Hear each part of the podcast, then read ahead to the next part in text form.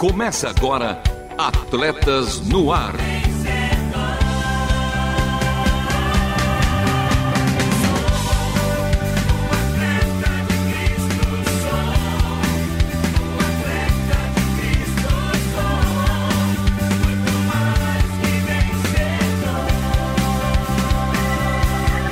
Amando o Senhor, correndo juntos e alcançando muitos. É. De que lado você está?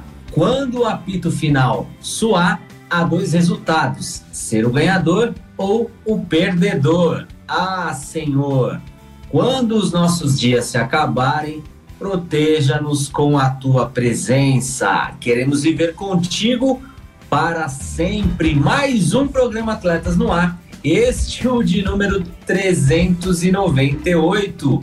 Faltam dois apenas dois programas para o de número 400 e com o coração retumbante, ele, o menino de ouro, meu mano Marcelo Fávero. Fala, fera! Fala, meu mano Luvian Henrique, manos da Rádio Transmundial, ouvintes de atletas no ar. Sim, estamos chegando à marca de 400, 400 vezes atletas no ar. E o programa de hoje, 398, tem a escalação da seguinte forma: Momento Olímpico e Paralímpico, resenha, Estação Tóquio, CISA, jogo rápido, coração de atleta e também a Última Volta, programa imperdível e feito com muito esmero para você, ouvinte. Por isso, continue conosco, porque está começando mais um Atletas no Ar. Não perca a passada. Continue conosco em Atletas no Ar.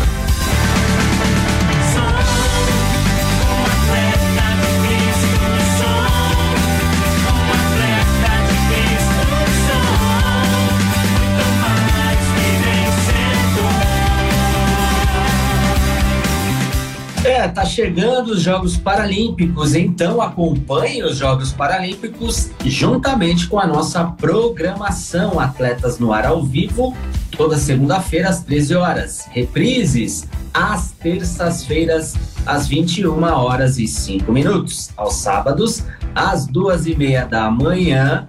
Logo mais, em juntinho com a maioria dos Jogos Paralímpicos. E aos domingos às 10 da manhã. Meu mano Marcelo Fábio, quero ouvir a primeira parte da resenha dos homens com honra da Primeira Igreja Batista de Santo André, comigo e com a nossa correspondente diretamente do Japão, Miriam Reich. E aí, pergunto, o que fazer? É na faixa, Lovian. Perdeu algum ou quer ouvir novamente este ou dos anteriores? Acesse www.transmundial.org.br, clique em programas e em seguida em Atletas no Ar. Lá você poderá escutar esse último programa que foi de semana passada. E a seguir vamos para o primeiro quadro do dia: Momento Olímpico e Paralímpico. Momento Olímpico e Paralímpico. Notícias dos bastidores das Olimpíadas e Paralimpíadas de Tóquio com a nossa maninha, a correspondente diretamente do Japão, Miriam Haishi.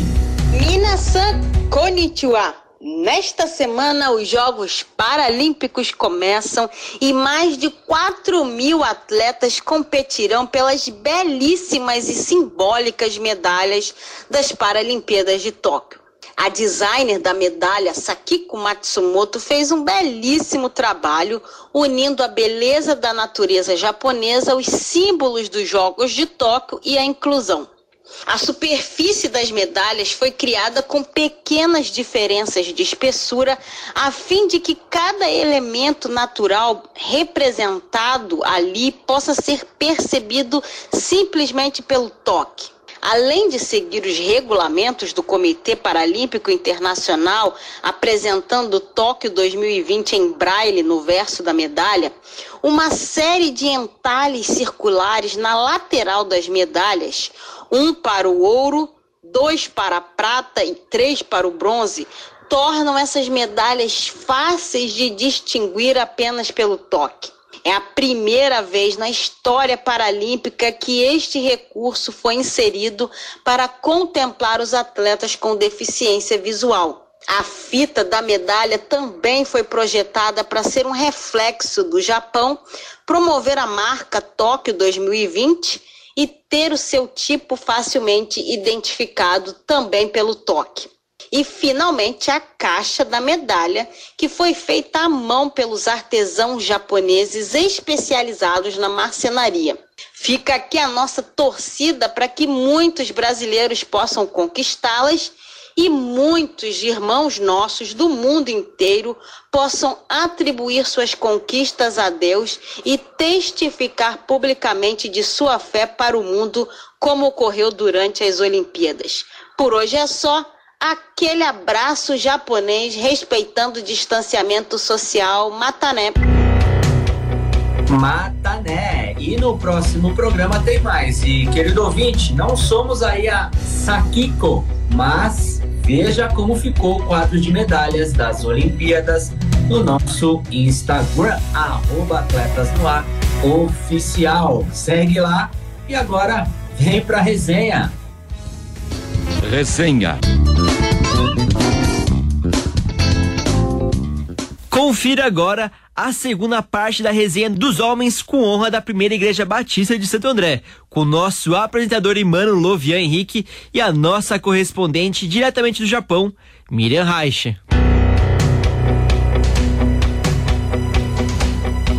Doutor Lovian, como qualquer brasileiro, assim, a gente fica muito emocionado quando a gente vê uma conquista de medalha, porque a gente sabe que, o, que eles são atletas de alta performance, né? E a dificuldade, porque eles estão entre os melhores do, dos melhores. Mas assim, algo como leigo, eu vejo que os atletas paralímpicos, eles conquistam mais medalhas do que os atletas olímpicos. É, por que isso aí? Assim, nós temos mais força realmente com os atletas paralímpicos, o que que acontece? Então vamos lá, de bate pronto, famoso 1, 2, porque eles não são deficientes, eles são eficientes. Mas é lógico que tem, ainda não existem estudos com relação a essa comparação. Mas eu acredito também que nessas Paralimpíadas os atletas paralímpicos trarão aí mais medalhas do que os olímpicos. Tem toda uma questão das modalidades, especificidade, mas eu te respondo dizendo que eles não são deficientes e sim eficientes. Amém. Doutor Lovian, conta para nós aí uma experiência marcante aí que você passou de repente, não é, nos Jogos Olímpicos aqui do Rio ou, ou algo que você possa compartilhar para nós aí que marcou e você pode trazer para o pessoal. Foi a gratidão, a gratidão de um atleta em específico, mais uma vez eu não posso deixar de citá-lo, o Heitor, ah, quando nós tínhamos os nossos estudos e eu sempre dizia para ele, ó, qualquer oportunidade que você tiver, apresente-se como Tiago, irmão de Jesus Cristo. Eu, servo de Deus. E assim que ele conquista o ouro, Daniel conquista o ouro e isso nunca aconteceu. A TV aberta, a Rede Globo foca justamente no Heitor e pergunta para ele: Poxa, como é guiar? Né? Quem é você? Ele diz assim: Eu, servo de Deus. E assim que ele volta para a Vila Olímpica, a primeira pessoa que ele vai é até mim e me coloca a medalha de ouro. Então, a gratidão, esse foi um dos momentos mais marcantes na, no meu ministério. Amém. Toninho, pergunta para Miriam aí, vamos lá. Vamos lá, voltando pro, pro Japão. É, Miriam, qual que é o, o, vamos dizer assim, vai, o aprendizado que a Olimpíadas vai deixar para nós esse ano? Gentileza. Olha, eu acho que a principal lição que fica é. Eu gosto muito de uma frase do Hudson Taylor, que missionário, não é, que fundou a atual OMF, Agência Missionária, Hudson Taylor ele diz, disse uma coisa: quando nós trabalhamos, nós trabalhamos, mas quando nós oramos, Deus trabalha. Nós temos uma tendência natural, né, de meter a mão na massa e fazer as coisas. Então, quando Deus fecha todas as portas do trabalho e deixa só a porta da oração aberta, o nosso sentimento de impotência e dizer, mas é só isso que a gente vai fazer, é, é, pode ser frustrante. Mas na verdade, quem, quem trabalha e quem faz tudo acontecer, na verdade, nunca, não, não somos nós.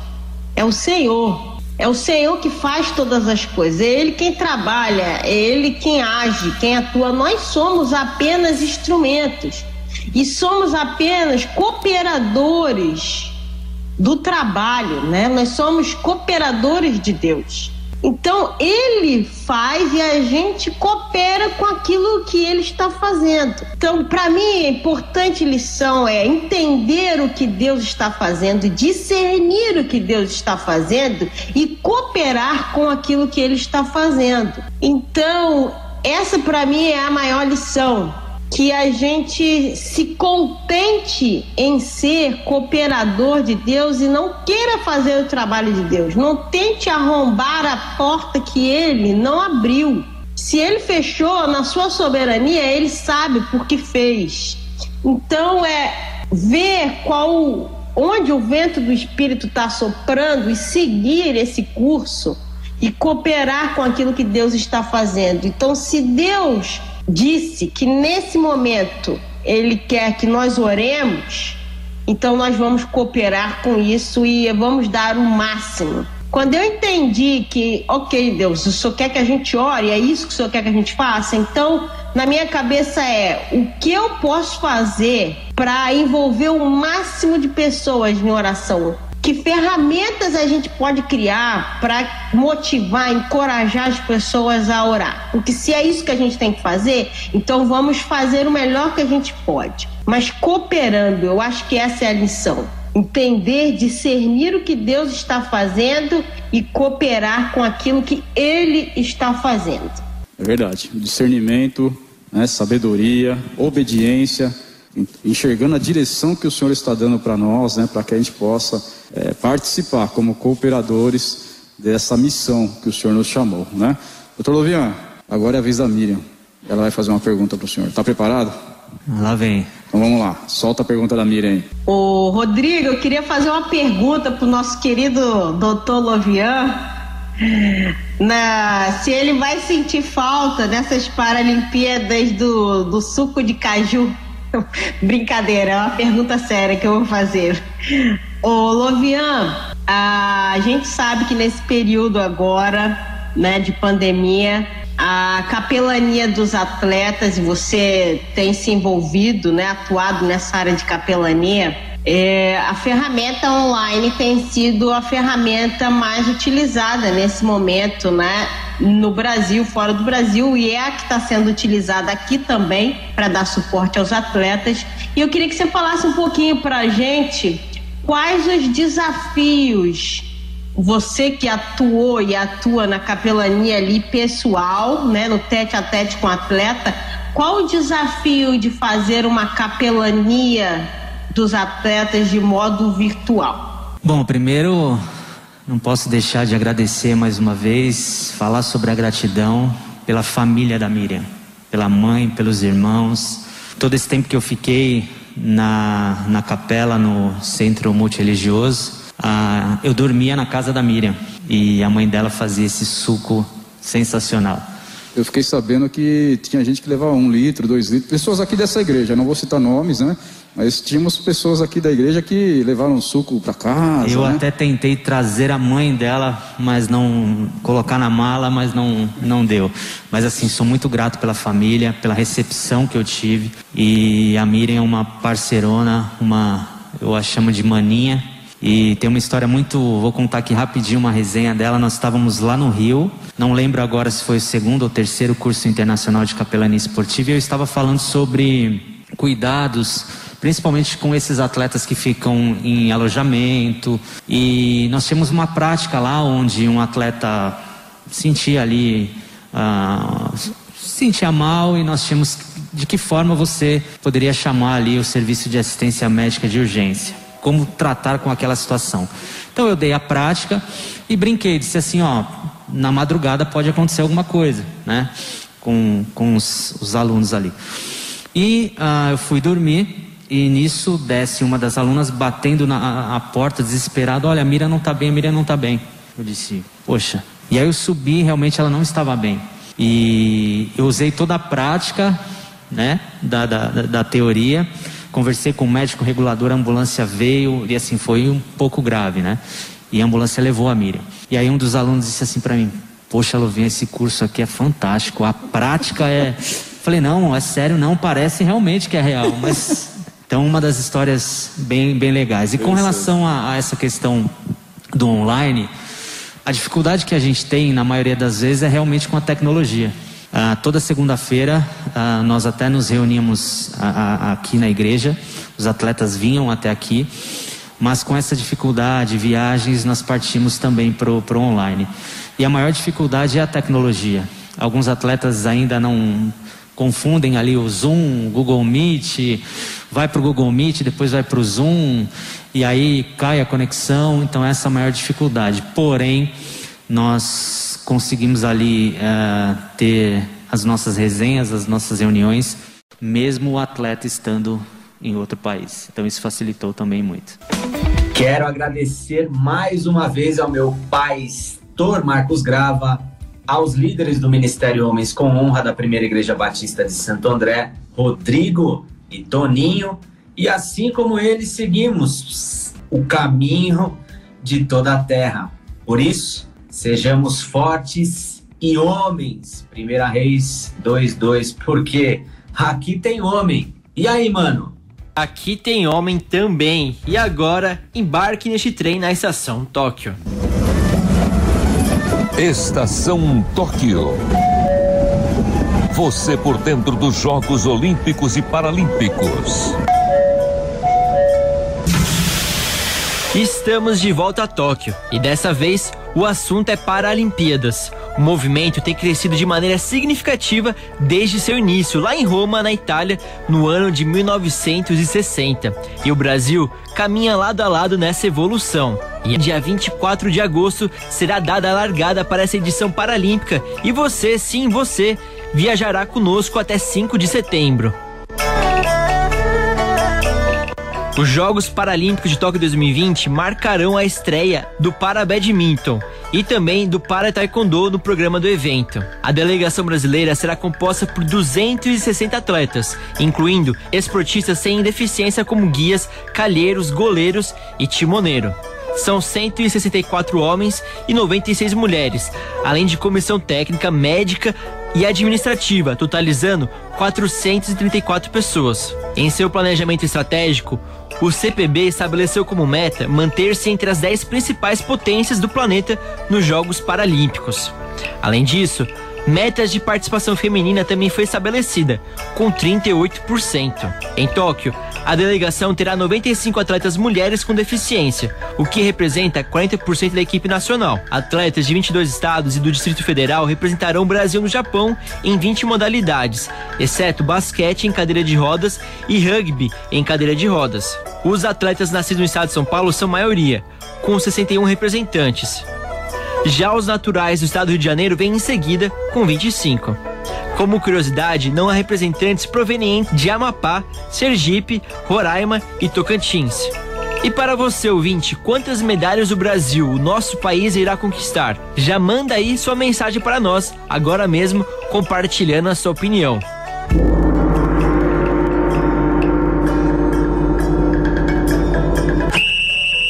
Este foi o primeiro episódio do quadro Estação Tóquio, no especial sobre o universo dos Jogos Paralímpicos. Como um bom japonês diria, sayonara, e semana que vem tem mais. É, show de bola. E isso agora, isso não é um convite, hein? É uma convocação. Vocês, queridos ouvintes, garantiram aí a vaga de torcedores da delegação brasileira nos Jogos Paralímpicos de Tóquio. O negócio aqui é sério, o papo é sério. Quero convocar todos vocês. Eu estou convocando a torcida de todos os brasileiros. Para todos nós, atletas paralímpicos. Nos Jogos de Tóquio. Do dia 24 de agosto ao dia 5.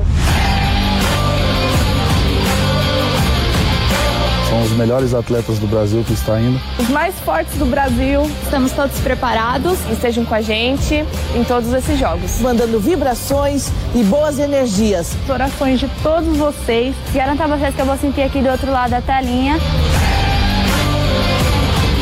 Então a gente conta muito com a vibração positiva de vocês. Vem com a gente, vamos torcer com a gente. Rumo a Tóquio! Um grande beijo, conto com toda a torcida. Peraí, peraí. Ajeitar aqui o cabelo aqui pra. Então, tô intimando, convocando vocês para torcer por nós, nós atletas paralímpicos que estamos representando o nosso país em busca de pódio todo dia.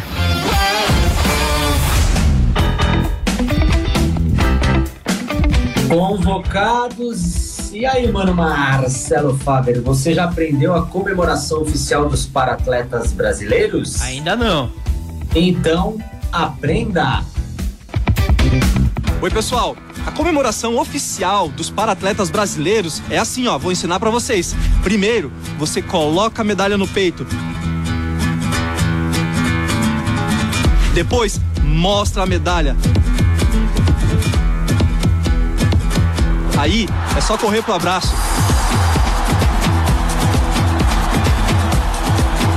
Brasil! É isso aí, acompanhem com a gente, torçam, gritem. Contamos com vocês de 24 de agosto a 5 de setembro. Teremos também o quadro de medalhas das Paralimpíadas em nosso Instagram, arroba Atletas no Ar Oficial. Segue lá. Fica agora com o CISA. CISA, o Centro Integrado de Saúde do Atleta, traz para você informações de como viver bem e melhor. Saúde. Saúde! Seguimos com o sexto episódio da série Confissões de uma Bactéria, com a Tere, a amiguinha da Radar Cister. Uma bactéria resenha demais. Oi, gente! Sou eu, a Tere! Gostou do meu novo modelito? É que agora sou do bonde das bactérias multiresistentes. Vocês sabem que os antibióticos são nossos inimigos mortais, né? Só que o pessoal começou a usar antibióticos à torta e à direito, sem receita. E esse uso abusado fortaleceu a gente. Daí, me tornei uma bactéria multiresistente. E agora, não é qualquer antibiótico que me mete medo, não. Lembra que viemos pro hospital na bexiga da menina? Aqui é onde me sinto mais em casa. Nós, as bactérias, ficamos de butuca. Se o pessoal do hospital dá um vacilo, a gente toma conta mesmo. De vez em quando, a gente encontra umas turmas de bactérias da pesada no hospital. Elas compartilham com a gente os truques de resistência a antibióticos. Aí, ahá, uhul, tá tudo dominado! Às vezes, damos um rolê pelo hospital e infectamos um monte de gente internada. Mas a equipe médica não acha legal e vira um corre-corre para tentar sarar todo mundo. Também capricham ainda mais na limpeza de tudo. A gente, claro, tenta pular fora, né? Agora, quer saber para onde a gente vai? Ah, então não perca o próximo episódio das Confissões de uma Bactéria.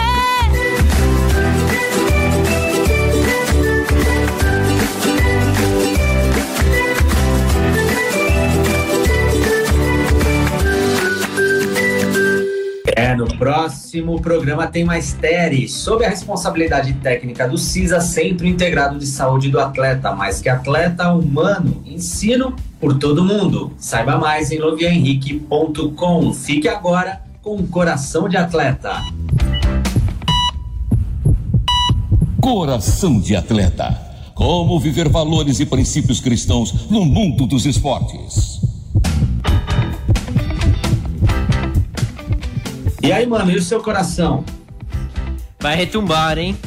O meu já retumbou. Então, bate coração com o nosso parceiro Paulo Vescher. Preparar, apontar, vai. Quais eram as, as suas expectativas no começo do ano, da temporada? Em que se basearam essas expectativas? Elas foram baseadas no retorno de um grande jogador para o time, na tua condição física e atlética atual, em novos jogadores, uh, em um novo plano de jogo ou numa mudança que aconteceu nesse tempo? O escritor da carta de Hebreus escreve no capítulo 10, versículo 23, o seguinte: Retenhamos sem vacilar a confissão da nossa esperança, pois aquele que prometeu é fiel. É normal e muitas vezes muito importante ter grandes expectativas em relação à nossa equipe e a nós mesmos durante o início de um ano ou pré-temporada. Todos nós começamos com uh, um foco grande, de chegar grande o ano ou a temporada, sonhando com sucesso e com campeonatos. E se fizéssemos ao contrário, estaria errado. Mas é importante confiar, sim, nas pessoas e em nós mesmos, na nossa condição. Mas a esperança tem que estar em Deus. Ele pode fazer muito mais do que nós pensamos ou pedimos. Ele é que dá força para nós e para o nosso time. É reconfortante ter a nossa esperança em quem é fiel para cumprir o que prometeu. E agora e por toda a nossa vida, essa é a natureza de Deus. Ele cumpre o que promete, porque ele é fiel. Aquele que prometeu é fiel, diz a palavra. Essa é a garantia de promessas para as nossas vidas. Vale a pena seguir a Cristo e colocar tudo, nossos sonhos, desejos nas mãos dele. Ao competir hoje, confie sim na sua equipe, em você mesmo, mas tenha esperança em Deus. Ele é fiel e não falhará. Deus abençoe e até o próximo Coração de Atleta. Retumbou! E agora a última volta, mas com tanque cheio. Última volta. É, e é com tanque cheio que chegamos à última volta. E o programa de hoje teve apresentação e produção de Lovian Henrique, Marcelo Fabro e trabalhos técnicos a cargo de Renata Brujato, Thiago Lisa e Lilian Clara e Mano Lovian. E as vinhetas? Elas gravadas pelo meu mano Edson Tauil, a voz da Bíblia, a obra de arte feita pela nossa maninha Aline, medalhas, uma de ouro, uma de prata e uma de bronze para os nossos ouvintes por todo mundo. Um beijo especial para minha melhor metade Vanessa Daniela e para o meu melhor um quarto a minha Radassa Esther e que comecem os jogos paralímpicos porque este foi mais um Atletas no ar. Queremos sua opinião, crítica ou sugestão. Mande um e-mail para rtm@transmundial.com.br ou contato arroba atletasdecristo.org. Escreva para a Caixa Postal 18113 CEP 04626970, São Paulo, capital. Atletas no Ar é uma parceria Transmundial e Atletas de Cristo. Acesse atletasdecristo.org e transmundial.com.br.